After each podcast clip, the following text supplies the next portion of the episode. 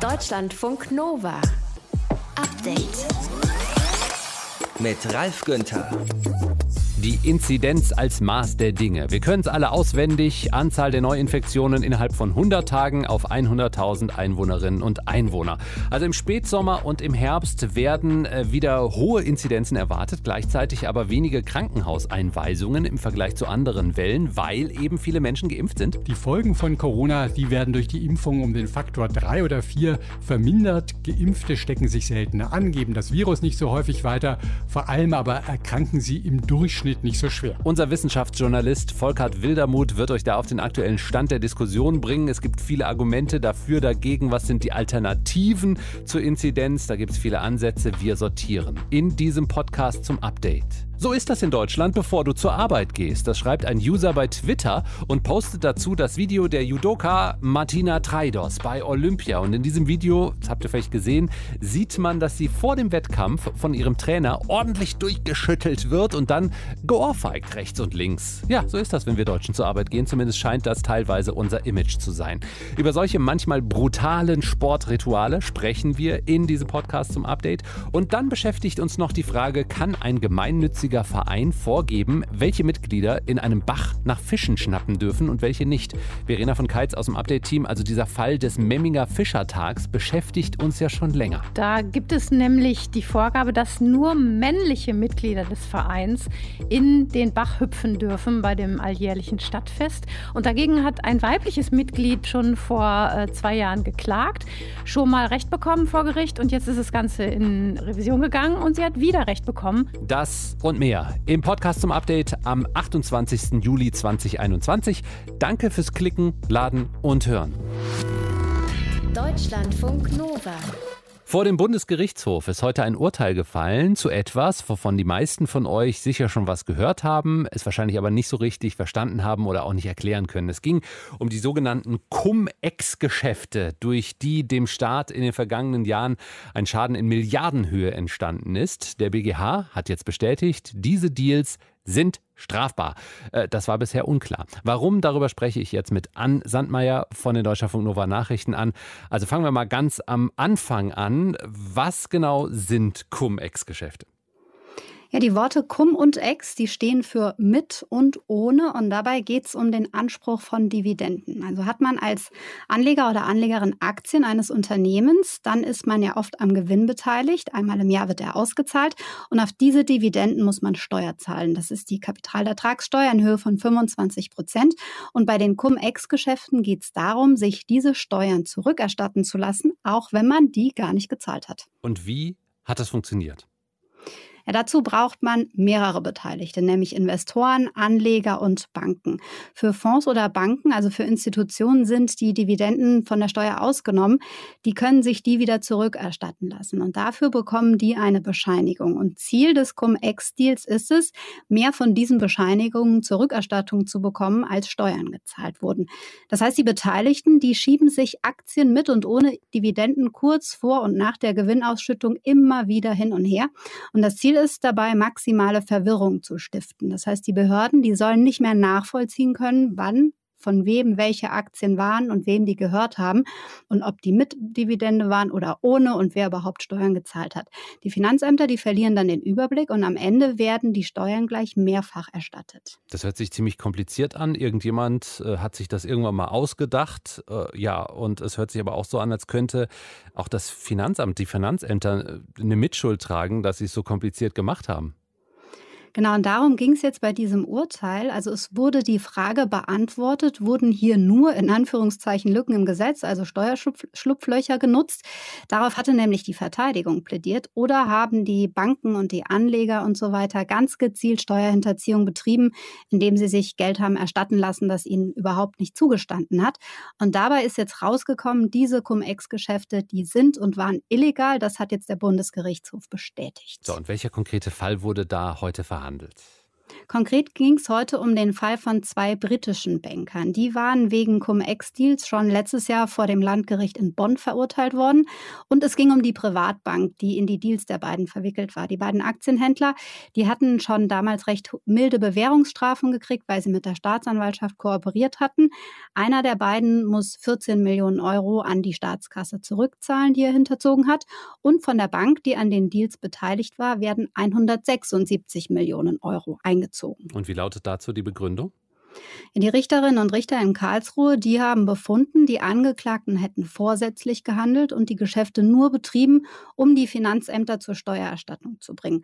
Es habe sich also um vorsätzliche Steuerhinterziehung gehandelt und um einen, so heißt es wörtlich im Urteil, blanken Griff in die Steuerkasse, in die alle normalerweise einzahlen und damit sind die Deals strafbar. Tja, für alle Steuerzahler natürlich total schlimm gewesen, dass sie immer schön ihre Steuern zahlen und solche Leute holen sich diese Steuern von uns einfach und äh, das, das hat immer schon gestunken, diese Cum-Ex-Geschichte. Warum ist dieses Urteil eigentlich für uns alle so wichtig? Ja, wie du vorhin schon gesagt hast, durch diese ganzen Deals hat der Staat in den letzten Jahren Milliarden verloren. Etwa 10 Milliarden waren das, das schätzen Fachleute. Und die beiden Briten, die sind ja nicht die einzigen, die das gemacht haben. Das ist seit Jahren eine Masche und da gibt es viele Akteure. Und das Urteil jetzt, das ist so wichtig, weil es ein Grundsatzurteil vor dem Bundesgerichtshof ist. Und in diesem ganzen Cum-Ex-Prozess sind noch viele, viele Verfahren an deutschen Gerichten anhängig, so heißt es in der Fachsprache. Das bedeutet, wer sich an solchen Cum-Ex-Deals beteiligt bzw. davon profitiert hat, der muss damit rechnen, dass er wegen Steuerhinterziehung verurteilt wird. Und die Justiz, die kann jetzt viele dubiose Aktendeals mit etwa 1000 Beschuldigten aufrollen und dann fließt zumindest ein Teil des entstandenen Schadens vielleicht wieder zurück in die Staatskasse. Hoffentlich. Der Bundesgerichtshof hat bestätigt, dass sogenannte Cum-Ex-Geschäfte strafbar sind. Das Gericht sagt, dass die Steuerhinterziehung, dass das alles Steuerhinterziehung ist und hat geurteilt, dass Gewinne daraus eingezogen werden können. Darüber gesprochen haben wir mit Anne Sandmeier aus den Deutschlandfunk Nova Nachrichten. Deutschlandfunk Nova. Update. Beim Fischertag, da steigen nur wir Männer in den Bach. So hieß es bisher. Aber natürlich dürfen auch die Frauen rein, die weiblichen Mitglieder eines Vereins beim jährlichen Stadtfest in Memmingen, in Bayern, im Allgäu. Da springen die Vereinsmitglieder in einen Bach und schnappen sich Forellen. Bisher nur Männer. Das geht so nicht. Das Memminger Landgericht hat ein Urteil dazu gefällt, das möglicherweise große Auswirkungen auf viele Vereine in Deutschland haben könnte. Verena von Keitz aus unserem Update-Team hat sich mit der Geschichte befasst. Verena, worum geht es bei diesem Fall genau? Also es geht um das große Stadtfest in Memmingen der Fischertag mit Zehntausenden von BesucherInnen jedes Jahr. Der findet normalerweise immer kurz vor den Sommerferien statt. In diesem und im letzten Jahr natürlich nicht wegen Corona. Und der Höhepunkt von diesem Fest ist dabei morgens das sogenannte Ausfischen. Da springen, wie gesagt, Männer in den Memminger Stadtbach, Vereinsmitglieder, an einer Stelle, wo der Bach betoniert ist wie ein Kanal, umringt von sehr, sehr vielen Schaulustigen und versuchen mit so einem besonderen Netz Forellen zu fangen. Denn anschließend wird das Wasser an dieser Stelle abgelassen und und der Kanal wird dann von Müll und Schlamm gereinigt. Zuständig für das Fest und die ganze Organisation ist der Memminger Fischertagsverein und der führt damit eine jahrhundertealte Tradition fort. Und dieser Verein hat in dieser Tradition bisher Frauen ausgeschlossen, oder wie? Also nicht grundsätzlich. Der Verein hat viele weibliche Mitglieder, aber nach der Vereinssatzung dürfen speziell beim Ausfischen nur männliche Mitglieder mitmachen, die mindestens seit fünf Jahren ihren ersten Wohnsitz in Memmingen haben. Heißt, sie dürfen in den Bach hüpfen und um die Wette fischen. Und genau dagegen hat Christiane Renz, die Mitglied im Verein ist, vor einiger Zeit geklagt, nachdem sie versucht hat, es zunächst immer innerhalb des Vereines zu klären und da aber keinen Erfolg hatte. Und das Amtsgericht in Memmingen hat schon geurteilt, dass der Verein ihr die Teilnahme beim Fischen nicht verwehren darf. Aber der Fischertagsverein ging in Revision und so kam es jetzt vors Landgericht mit der ganzen Geschichte. Und das hat das Urteil vom Amtsgericht bestätigt. Ja, genau. Darüber habe ich heute gesprochen mit der Juristin Sarah Lincoln von der Gesellschaft für Freiheitsrechte, die die Klägerin in der Sache unterstützt. Das Landgericht hat sich jetzt auf den vereinsrechtlichen Gleichbehandlungsgrundsatz gestützt und einfach gesagt, Weibliche Vereinsmitglieder müssen genauso behandelt werden wie männliche, es sei denn, es gibt eben einen sachlichen Grund für die Ungleichbehandlung. Und diesen sachlichen Grund, den hat das Landgericht nicht gesehen, denn der Zweck des Vereins, der sei Heimatpflege, Heimatkunde, Kultur und Umweltschutz, so steht es in der Satzung, und vor allem die Ausrichtung des jährlichen Festes. Aber dieser Zweck würde es eben nicht erfordern, dass Frauen vom Ausfischen ausgeschlossen werden. Du hast es schon angedeutet, diese Tradition war ja aber offensichtlich früher immer Männersache. Ist das kein Argument, also diese, naja, die Geschichte des Vereins? Ja, dazu sagt das Landgericht in der Urteilsbegründung, dass sich der Verein eh schon entfernt habe davon, diesen Brauch originalgetreu abzubilden. Also es trägt während der Veranstaltung auch niemand historische Kostüme. Und bei einem anderen Fest, das der Verein ausrichtet, würden auch Frauen als Soldaten auftreten. Aber klar, wenn man sich genauer das äh, anguckt mit der Geschichte, dann stimmt es schon, dass diese Arbeit jahrhundertelang wohl fast ausschließlich von Männern übernommen worden ist. Das sagt auch der Stadtarchivar von Memmingen, Christoph Engelhardt, mit dem ich gesprochen habe. Früher ging es auch darum, den Stadtbach wirklich zu reinigen, also weil vor allem von den Handwerksbetrieben in Memmingen dieser Stadtbach ziemlich verschmutzt wurde von Gerbern, von Schlachtern, die haben da alles reingeschüttet. Deshalb wurden dann zunächst die Gesellen dazu verdonnert, äh, von den Betrieben den Stadtbach sauber zu machen. Das war wohl eine ziemlich anstrengende und unangenehme Aufgabe, da haben sich die Leute nicht drum gerissen. Und später gab es dann irgendwann nochmal den Anreiz, dass man dabei auch Forellen fangen durfte, um es ein bisschen attraktiver zu machen. Das heißt aber, ab nächstem Jahr darf die Frau, die da geklagt hat, dann beim Fest mit in den Bach springen. Wenn der Fischertagsverein nicht erneut in Berufung geht, dann darf sie mitmachen beim Ausfischen. Das will sie auf jeden Fall auch tun, hat sie schon gesagt. Das Landgericht hat aber die Revisionsmöglichkeit in diesem Fall extra zugelassen, weil das Urteil sehr weitreichende Folgen haben kann für viele andere Vereine. Andere Vereine, die auch Frauen ausschließen? Ja, zum Beispiel. Also es gibt Schützenvereine, bei denen nur Männer Schützenkönig werden können, zum Beispiel. Und viele andere Vereine auch haben solche Statuten, wobei sich beobachten lässt, dass sich da in den letzten Monaten und Jahren durchaus schon was getan hat. Also einige Vereine ändern auch von selbst ihre Satzung in Richtung Gleichbehandlung, wenn sie äh, vorher vielleicht Frauen ausgeschlossen haben von bestimmten Bereichen. Aber sollte dieses Urteil rechtskräftig werden, dann könnte es tatsächlich weitere Klagen geben. Heißt das aber im Umkehrschluss, als Verein darf ich niemals jemanden ausschließen, sondern muss für alle offen sein? Also wenn ich jetzt als Erwachsener zum Beispiel in einem Kinderchor mitsingen möchte, kann ich da auf Gleichbehandlung pochen? Nein, das kannst du nicht. Hm. Vereine haben ja eine große Autonomie, verfassungsgemäß, sich selbst Regeln zu geben und entsprechend ihrem Zweck auch ihre Mitglieder auszuwählen. Das Ganze muss aber eben nur sachlich begründbar sein, sagt Juristin Sarah Lincoln. Also man muss immer gucken, ist die Ungleichbehandlung ähm, irgendwie durch den Satzungszweck gerechtfertigt. Also wenn man jetzt zum Beispiel einen Frauen-Selbsthilfeverein nimmt, der eben auch ein Schutzraum für Frauen sein soll, dann ist er jetzt äh, nicht verpflichtet, Männer zuzulassen. Und wenn wir jetzt nochmal bei deinem Beispiel bleiben, ein Kinderchor hat ja den Zweck, dass Kinder singen und mit ihren kindlichen Stimmen Musik machen. Da ist ein Erwachsener natürlich eher viel am Platz. Natürlich. Nach einem Urteil des Memminger Landgerichts dürfen Frauen nicht mehr ausgeschlossen werden vom traditionellen Ausfischen beim jährlichen Stadtfest. Die Infos von Verena von Keitz in Deutschlandfunk Nova. Deutschlandfunk Nova. Update. Also fünf Menschen werden noch vermisst nach der Explosion gestern in einem der größten Chemieparks in Europa, an einer Müllverbrennungsanlage für chemische Abfälle in Leverkusen. Und es gibt wenig Hoffnung, dass sie überlebt haben. Jetzt sagen die Betreiber, dass sie damit rechnen, diese Menschen wirklich nur noch tot aufzufinden. Zwei Tote sind schon bestätigt, 31 wurden verletzt. Darüber hinaus sind viele Menschen im Umkreis betroffen, sollen draußen auf Ruß achten, der sich abgesetzt hat. Vivian Loy ist unsere NRW-Landeskorrespondentin. Vivian, fliegt denn da noch so viel rum? Wie müssen wir uns das vorstellen?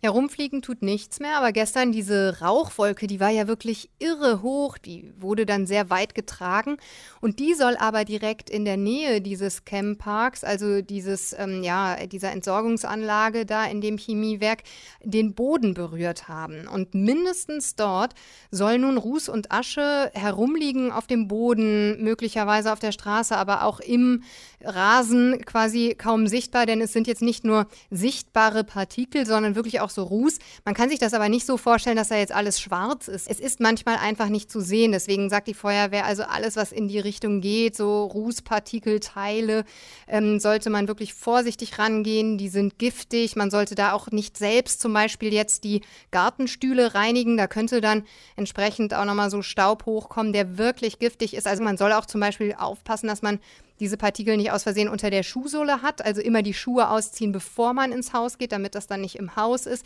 Das ist also alles noch nicht so, ja, nicht so locker, nicht so witzig dort. Tja, und das, was in der Luft da war, das NRW-Umweltamt geht davon aus, dass nach der Explosion Dioxin, PCB und Furanverbindungen in der Luft waren. Das sind ja hochgiftige Stoffe. Auf jeden Fall. Und jetzt wird gerade noch überprüft, in welcher Konzentration diese Stoffe in der Luft waren, denn auf die Konzentration kommt es an. Aber zum Beispiel bei Dioxin oder diesen PCB, also polychlorierten Biphenylen, da ist es so, dass wirklich auch schon kleine Konzentrationen gefährlich sein können. Und die werden halt zum Beispiel auch über die Haut aufgenommen und ähm, über die Atemwege. Also deswegen eben auch diese Warnung, von der ich eben gesprochen habe. In den betroffenen Tanks waren wohl unter anderem, heißt es, chlorierte Lösungsmittel. Heute gab es eine Pressekonferenz, da wurde mehrfach gefragt, ja, welche Mittel denn noch und warum wird denn darüber nicht gesprochen? Ja, die wissen zwar, was in den Tanks waren, aber untersucht, welche nun wirklich verbrannt sind. Aber gerade bei solchen Unfällen, hat denn der Katastrophenschutz reibungslos funktioniert im Gegensatz zum äh, Hochwassergeschehen? Da war er ja ziemlich in der Kritik. Ja, doch. Also das haben heute, es gab ja eine Innenausschusssitzung hier eigentlich zum Hochwasser, die aber ganz am Anfang dann durchaus auch dieses Thema dann noch behandelte. Und da haben wirklich fast alle Fraktionen gesagt, ja, hat wohl funktioniert. Also gegen 9.40 Uhr kam es zu dieser großen Explosion. Da haben auch schon Menschen auf den sozialen Netzwerken dann diese Videos ähm, gepostet. Und 20 Minuten später ging dann die Warnung mit der Nina-App raus. Auch per Facebook über die Stadt Leverkusen wurde informiert. Auch im Radio dann, dass ähm, Fenster und Türen geschlossen werden sollen. Also das hat dann doch relativ zügig und gut funktioniert. Und jetzt weiß man auch, das hätte alles noch viel schlimmer eskalieren können. Erzähl. Tatsächlich, also das ist halt ein Entsorgungspark ähm, auf diesem Camppark. Also da werden, wird Sondermüll auch entsorgt, giftige Abfallstoffe. Und ein benachbarter Tank, der nicht explodiert ist und gebrannt hat, in dem waren 100.000 Liter hochentzündliche giftige Abfallstoffe. Wenn die dann noch mit Feuer gefangen hätten, ja, dann hätte es nochmal so eine zweite Feuerwalze gegeben. Die Feuerwehr sagt wirklich auch, das sei ein außergewöhnlicher Einsatz gewesen. Also von der Gefährlichkeit, von der Anspannung auch der äh, Mitarbeiter, die da dann diesen Brand gelöscht haben und das dann aber auch verhindern konnten, dass dieser zweite Tank da auch noch in Brand gerät. Leverkusen ist ja quasi ein riesen äh, Chemiestandort. Die Menschen dort sind es gewohnt, genauso wie die Menschen in Ludwigshafen mit der BASF. Wie ist denn die Stimmung heute bei den Menschen vor Ort? Also es gibt wirklich viele Erzählungen in den sozialen Netzwerken, im Radio, im Fernsehen, ähm, hier in den Regionalnachrichten von Menschen, die sagen, wie sie diese Druckwelle gespürt haben, wie laut der Knall war. Ähm, die sind davon schon auch erschrocken finden das natürlich auch schlimm, haben jetzt auch Sorgen wegen dieser möglichen Belastungen und wie sie sich jetzt verhalten sollen. Aber sie sind eben auch zwiegespalten, denn ja, der Camppark, das war früher Bayerwerk, also früher gehörte das fast alles Bayer, das ist dann nach und nach auch privatisiert worden oder beziehungsweise ausverkauft, aber es ist halt ein riesiger Chemiepark und das ist auch ein riesiger Arbeitgeber. Über 30.000 Menschen arbeiten dort und natürlich wohnen auch viele in der Region. Also insofern, sie wollen gar nicht, dass es dem Camppark schlecht geht, dass er wegzieht oder so. Sie wollen natürlich Sicherheit. Also deswegen muss da jetzt einfach ermittelt werden, wie es dazu kommen konnte. Ja, zwiegespaltene Stimmung, würde ich sagen, dort äh, in den angrenzenden Vierteln. Neue Hintergründe zur Explosion und dem anschließenden Feuer in Leverkusen bei einem Chempark, bei einem Chemiepark von Vivian Leue aus dem Deutschlandfunk Nova Update Team. Dankeschön. Deutschlandfunk Nova Update. Es gab eine Schlägerei gestern in Tokio. Ein Mann hat die deutsche Judoka Martina Treidos am Kragen gepackt, hat sie geschüttelt und ihr dann zwei Ohrfeigen gegeben, rechts und links. Sie hat sich nicht gewehrt, sie wollte das sogar, denn zugeschlagen hat ihr Trainer. So stimmen die beiden sich auf den Wettkampf immer ein. Das Video davon ist äh, weltweit gezeigt worden nach dem Motto, ja, so sind sie, die harten deutschen Sportlerinnen und Sportler. Und Deutschlandfunk Nova-Reporter Martin Krinner hat sich informiert über solche Rituale und über die Geschichte dieser Athletin. Mein Vater hat mich eigentlich schon früh darauf angesprochen, ob ich nicht mal Judo ausprobieren möchte. Ich so, nee, nee, nee, das ist eine Jungsportart, da gehe ich nicht hin. Und irgendwann, ich glaube, da war ich halt elf, habe ich dann gesagt, okay, ich gehe einmal hin. Und wenn es mir nicht gefällt, ich gehe da nie, nie, nie wieder hin. Jetzt sitze ich halt hier und erzähle, wie ich mit elf angefangen habe. Inzwischen ist Martina Treidos Anfang 30. Und ehrlich gesagt, anlegen würde ich mich jetzt nicht mit ihr. 2020 war sie bei der Europameisterschaft im Judo in der Gewichtsklasse bis 63 Kilo Dritte. Und bei der Weltmeisterschaft im Jahr davor hat sie ebenfalls Bronze geholt. Schläge hat sie in der letzten Nacht trotzdem kassiert und zwar von ihrem Trainer, direkt vor der Kamera. Auf den Fernsehaufnahmen sieht man, wie die beiden zusammen zur Wettkampfmatte gehen. Dann stellt sie sich vor ihn hin und er packt sie dann am Kragen, schüttelt sie kurz, aber ziemlich heftig durch und dann verpasst er ihr links und rechts eine Ohrfeige. Der internationale Judo-Verband hat ihn dafür inzwischen verwarnt. Judo sei ein erzieherischer Sport und kann ein solches Verhalten, das gegen den Moralcode im Judo verstößt, nicht tolerieren, hieß es. Martina Treidos hat ihn aber kurz darauf bei Instagram gleich wieder in Schutz genommen. Sie brauche das vor dem Wettkampf, um wach und konzentriert zu sein, hat sie gesagt. Und Wiebke Dirkes, die am Psychologischen Institut der Sporthochschule in Köln arbeitet, kann das durchaus nachvollziehen. Ja, äh, wieso nicht? Ne? Also sie schien nicht sonderlich überrascht davon. Ich denke, sie kennt das. Ähm, ist das vielleicht ein Ritual, was sie schon länger so machen? Ja, und solche Rituale kennt man ja auch von anderen Sportlern. Da gibt es zum Beispiel die Boxer, die vor jedem Wettkampf ganz dringend ihr Kuscheltierchen brauchen. Oder aber die Rugby-Spieler, wie zum Beispiel die Nationalmannschaft aus Neuseeland, die vor jedem Spiel ihre Gegner mit einem Kampftanz einschüchtern, einschließlich wildem Rumstampfen, lautem Schreien und Zunge rausstrecken. Oder Skispringer wie Stefan Kraft, die grundsätzlich in der gleichen Unterwäsche auf die Schanze gehen. So ist ein FC Bayern Unterhosen, muss ich jetzt auch dazu sagen. Mit der Unterhosen bin ich immer brutal gut gesprungen, aber der hat jetzt schon ein, zweimal nicht mehr so funktioniert, also hat sich das auch wieder erledigt leider. Und was sich besonders gut als Ritualobjekt eignet, das sind Nahrungsmittel erzählt der Sportwissenschaftler Ingo Frohböse. Man hat manchmal bestimmte Kaffeesorten dabei, bestimmte Kuchensorten. Ich kenne zum Beispiel einen Sportler, der nicht sehr populär ist, aber der aß immer Marmorkuchen vor seinem Wettkampf, weil den Mama ihn immer gebacken hat und der große Erfolge gehabt hat. Ja, und ich weiß nicht, ob Sie sich vorstellen können, dass ein Usain Bolt an dem Abend vor seinen 100 Metern Finalen sehr häufig, man darf es kaum erzählen, einen Hamburger verspeist hat bei der großen Kette. Weil er fest davon überzeugt war, dass der ihn die entscheidenden Hundertstelsekunden schneller macht. Und dass sich Martina Treidos gerade das Ohrfeigen als Ritual ausgedacht hat, das ist zwar kurios, aber irgendwo auch ganz logisch, meint Wiebke Dirkes. Judo ist ein Kampfsport, da liegt das Ritual vielleicht näher als bei anderen technisch-kompositorischen Sportarten. Ähm, ist es nochmal so eine Aktivierung, jetzt in Stimmung kommen, los geht's, hab acht Stellung, setz nochmal so den letzten Reiz. Auch der Trainer sagt, jetzt kann ich dir nicht mehr helfen, es liegt an dir. Abfahrt. Und Sportler brauchen diese Art von Ritualen, meint Ingo Frohböse. Sportler brauchen immer in der gewissen Hektik und auch in der Unsicherheit, wie bestehe ich den Wettkampf, brauchen sie wirklich Rituale, die eine gewisse Festigkeit geben, also Sicherheit geben. Und aus dieser Korrelation heraus, also aus dem Marmorkuchen und der damals erbrachten Leistung, ergibt sich dann für den neuen Wettkampf eine deutlich positivere Sicht, ein Optimismus darauf, es wieder schaffen zu können, weil der Marmorkuchen war ja schon mal da und er war immer noch gut. Martina Treidos wird in Zukunft höchstwahrscheinlich auf die Ohrfeigen ihres Trainers verzichten müssen. Zumindest dann, wenn eine Kamera in der Nähe ist. Nicht, dass dem Mann noch seine Trainerlizenz entzogen wird. Aber wer weiß, vielleicht hätte sie dieses Ritual demnächst ja sowieso abgeschafft. Gestern hat es ihr nämlich nichts gebracht. Martina Treidos hat verloren und ist nach dem Kampf ausgeschieden.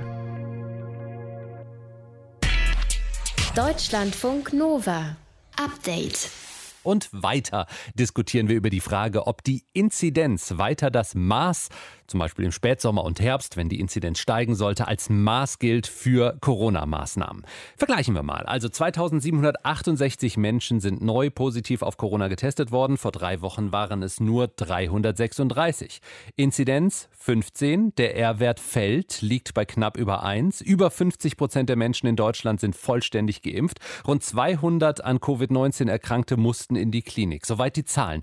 Es sind ganz viele verschiedene Zahlen, aus denen wir Rückschlüsse ziehen könnten könnten für Corona-Maßnahmen, schaut die Politik aber zuerst auf die Inzidenz. Ist die überhaupt noch aussagefähig? Darüber haben Expertinnen und Experten auch gerade beim Science Media Center gesprochen. Wissenschaftsjournalist Volkert Wildermuth im Deutschlandfunk Nova Update. Sollten wir nicht mehr auf die Inzidenz starren? Da waren die Meinungen durchaus geteilt gestern. Die Inzidenz als alleinige Messlatte der Pandemie, die ist wohl tatsächlich überholt. Professor Reinhard Busse verfolgt an der TU Berlin die internationalen Zahlen. Niederlande, Spanien, vor allem Großbritannien, weil dort einfach die besten Statistiken bekannt sind. Und überall hat sich ein ähnliches Bild gezeigt. Die Zahlen schossen Ende Juni nach oben.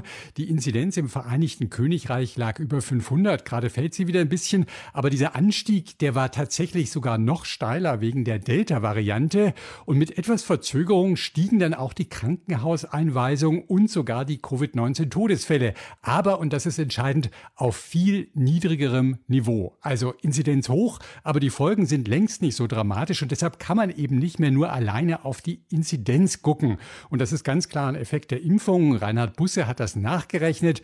Die Folgen von Corona, die werden durch die Impfung um den Faktor drei oder vier vermindert. Geimpfte stecken stecken sich seltener an, geben das Virus nicht so häufig weiter, vor allem aber erkranken sie im Durchschnitt nicht so schwer. Im Durchschnitt, das klingt aber jetzt nicht so beruhigend.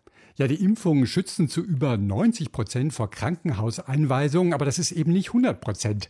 80-Jährige haben ein hohes Ausgangsrisiko für einen schweren Verlauf. Das senkt die Impfung erheblich ab, aber es bleibt eben ein Rest. Und für die Jüngeren, da sieht es natürlich besser aus, aber weil diese Altersgruppe einfach mehr Personen umfasst, wird es perspektivisch so sein, dass die Hälfte der Intensivpatienten in Zukunft über 60 Jahre alt sein werden und die Hälfte jünger. Das zeigen Prognosen des Robert Koch Instituts und unabhängig auch auch Modelle von Andreas Schuppert von der RWTH Aachen. Also es gibt auch für jüngere Menschen gute Gründe, sich impfen zu lassen. Kommen wir mal zurück zu diesen vielen, vielen verschiedenen Zahlen. Was wäre denn eine Alternative zur Inzidenz? Christian Althaus von der Universität Bern hat beim Science Media Center den Schweizer Ansatz präsentiert. Dort sagt man, wir schauen gar nicht mehr auf die Inzidenz, sondern nur auf die Hospitalisierung. Wenn also mehr als 120 Leute in der Schweiz am Tag ins Krankenhaus müssen, dann gibt es Einschränkungen, vorher nicht. Auf Deutschland bezogen größere Bevölkerung, da wären das 1200 Krankenhauseinweisungen. Aktuell liegen wir bei 209, also weit von dieser Schwelle entfernt.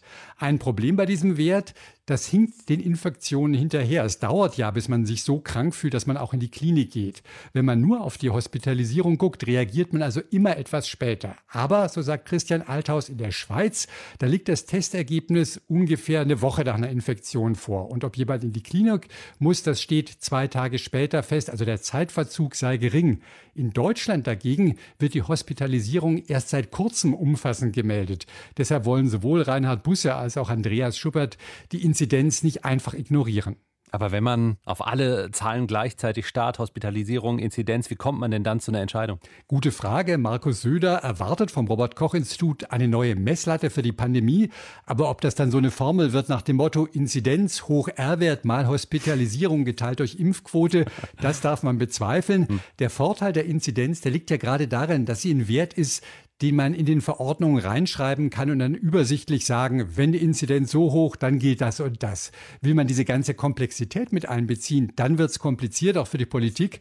Aber klar ist, wir brauchen neue Bewertungsmaßstäbe. Jens Spahn meint ja, 200 wäre die neue 50. Mal sehen, was beim Treffen von Bund und Ländern am 10. August herauskommt. Vielleicht ein Ampelsystem, wie es in Berlin oder Mecklenburg-Vorpommern gilt. 10. August, äh, RKI-Chef Lothar Wieler, der hat schon in einem Papier betont, er wolle aber am Inzidenzwert festhalten halten. Warum? Dafür gibt es zwei Gründe. Erstens, die Veränderung bemerkt man zuallererst in der Inzidenz und das ist wichtig, weil Zeit bei exponentiellen Verläufen wie Pandemien ein entscheidender Faktor ist. Und zweitens geht es ja nicht nur um die Krankenhäuser. Reinhard Busse hat auch auf die Folgen des Long-Covid hingewiesen. Deshalb sei jede verhinderte Infektion wichtig und das heißt dann wohl für Herbst und Winter eine hohe Impfquote plus vorsichtiges Verhalten. Darauf kommt es an. Die Inzidenz als Maß für Corona-Maßnahmen. Die Argumente dafür und dagegen habt ihr gehört von unserem Wissenschaftsjournalisten Volkart Wildermuth. Deutschlandfunk Nova. Update. Also wenn Freunde in der Kneipe sitzen oder stehen und vielleicht schon ein paar Bier getrunken haben, dann kommen sie manchmal auf verrückte Ideen. Sie versuchen zum Beispiel Bierdeckel zu werfen und ein Ziel zu treffen. Und wenn sie dann noch Physiker sind und merken, die Bierdeckel, die fliegen eigentlich ganz anders, als sie das erwartet haben, dann ist das der Beginn einer neuen Forschungsarbeit. Johann Ostmeier vom Helmholtz-Institut für Strahlen- und Kernphysik in Bonn hat das so erlebt und mit zwei Freunden, mit zwei Kollegen eine Bierdeckel-Wurfmaschine gebaut gebaut. Hallo Johann. Hallo Alf. Wie fliegt denn ein Bierdeckel? Das hängt davon ab, wie man ihn wirft. Normalerweise, wenn man ihn wie eine Frisbee, also horizontal werfen würde, dann fliegt er erst eine kurze Zeit lang, ungefähr eine halbe Sekunde, so wie eine Frisbee und dann fängt er an, sich aufzustellen, sodass er senkrecht in der Luft steht und sich wie ein Rad mit Backspin dreht, sodass, wenn er auf dem Boden stehen würde, er zu einem zurückrollen würde.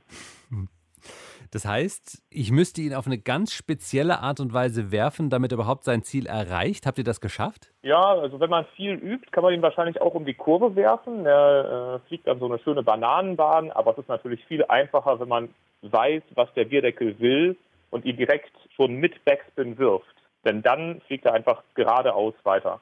Und das macht eure Bierdeckel-Wurfmaschine oder könnt ihr das auch mit euren Händen?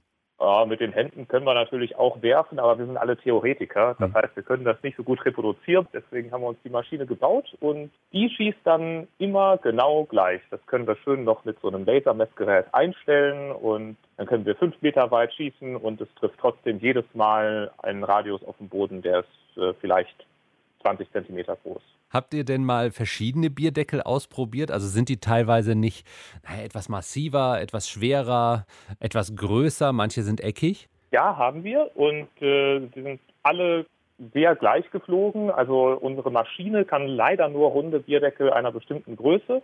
Aber per Hand haben wir natürlich alles geschmissen, was sich werfen lässt. Ich habe auch ziemlich viele CDs aus dem Fenster geschmissen. Keine Sorge, auf den Rasen, die sind nicht kaputt gegangen. Es passiert immer das Gleiche. Eure Forschungsarbeit ist ja auch mit öffentlichen Geldern gefördert worden. Deswegen muss ich fragen, was lernen wir alle jetzt daraus? Gibt es eine Anwendung für eure Erkenntnisse für uns alle? Also mit äh, öffentlichen Geldern, genau, es äh, hängt einmal schon mal damit zusammen, dass wir alle an der Uni eingestellt sind. Aber die Bierdeckelwurfmaschine, die wurde auch bei uns im Institut von der Feinmechanikwerkstatt gebaut. Es ist für die Öffentlichkeit allein schon deswegen wichtig, weil es die Leute interessiert. Wir machen ja Forschung nicht immer, weil es direkten Nutzen im Sinne hat, äh, dass äh, die Spülmaschine dann sauberer spült, mhm. sondern äh, häufig reicht es, wenn Leute dadurch fasziniert werden. Und andererseits weiß man bei Grundlagenforschung, und so bezeichne ich das hier jetzt einfach mal dreist, lange noch nicht, wofür sie gut ist. Und erst viele Jahre später stellt man fest, ah, das haben wir da mal verstanden und jetzt haben wir das Problem, jetzt können wir es lösen. Das ist bei meiner sonstigen Forschung auch genauso, was ich an der Uni so mache und wofür ich hauptsächlich bezahlt werde. Das ist Forschung. Man möchte einfach verstehen, was passiert und irgendwann, eventuell braucht man jeder versucht mal irgendwas zu untersuchen und dann später stellt man fest, ach, genau dieses eine Dingen das jemand mal untersucht hat, das ist jetzt weltbewegend. Und in ein paar Jahren holt ihr dann eure Bierdeckel-Wurfmaschine vielleicht sogar wieder raus. Johann Ostmeier war das vom Helmholtz-Institut für Strahlen- und Kernphysik über die Flugeigenschaften von Bierdeckeln in Deutschlandfunk Nova. Ich danke dir für die Zeit. Ja, sehr gerne. Deutschlandfunk Nova. Update. Montag bis Freitag, immer zwischen 18 und 20 Uhr. Mehr auf deutschlandfunknova.de.